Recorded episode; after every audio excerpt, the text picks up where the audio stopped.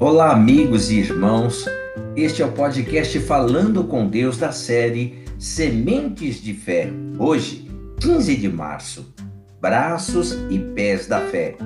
Porque o Senhor, vosso Deus, fez secar as águas do Jordão diante de vós, até que passasseis.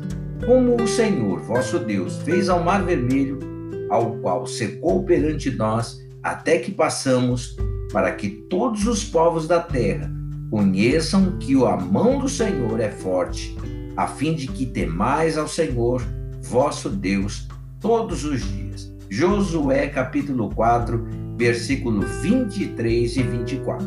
Quando Moisés ergueu a vara, o vento começou a soprar e dividiu então as águas do Mar Vermelho. Israel atravessou aquele mar a pé enxuto, mas ao baixar a vara, as águas voltaram ao lugar e afogaram o exército egípcio.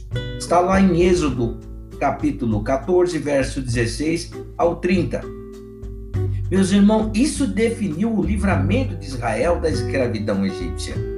Na travessia do Rio Jordão, não foram os braços da fé de Josué que operaram o milagre, mas os seus pés obedientes, juntamente com os de Israel.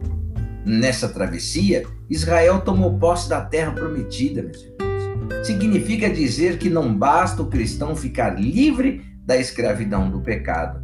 É preciso deixar o deserto da miséria e avançar na posse da sua terra prometida. É preciso dar passos de fé em qualquer conquista. A terra prometida trata de todas as promessas feitas pelo Senhor na sua palavra.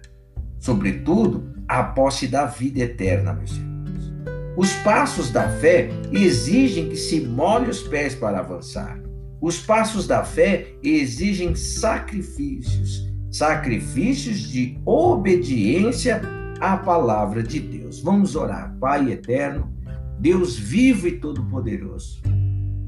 Assim como o Senhor Deus foi no passado com os nossos, meu Deus querido, irmãos, meu Pai, Assim o Senhor Deus é neste dia que se inicia com este meu irmão, com esta minha irmã que ora comigo neste momento, Pai.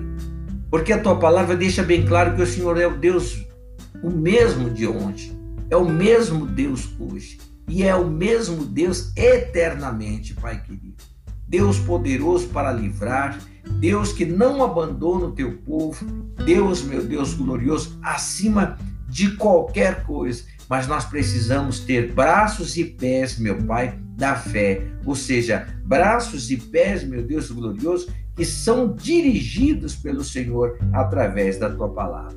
O meu Pai, eu peço que, que o Senhor Deus toque na vida deste meu irmão com poder nesta manhã, glorifica o teu nome e exalta a tua mão forte, dirigindo, guiando, instruindo o teu irmão, meu irmão, meu pai, o teu filho, a todo o caminho no qual ele deve seguir. Que o Senhor Deus tome-o pelas tuas mãos, Pai, e o abençoe com grande poder.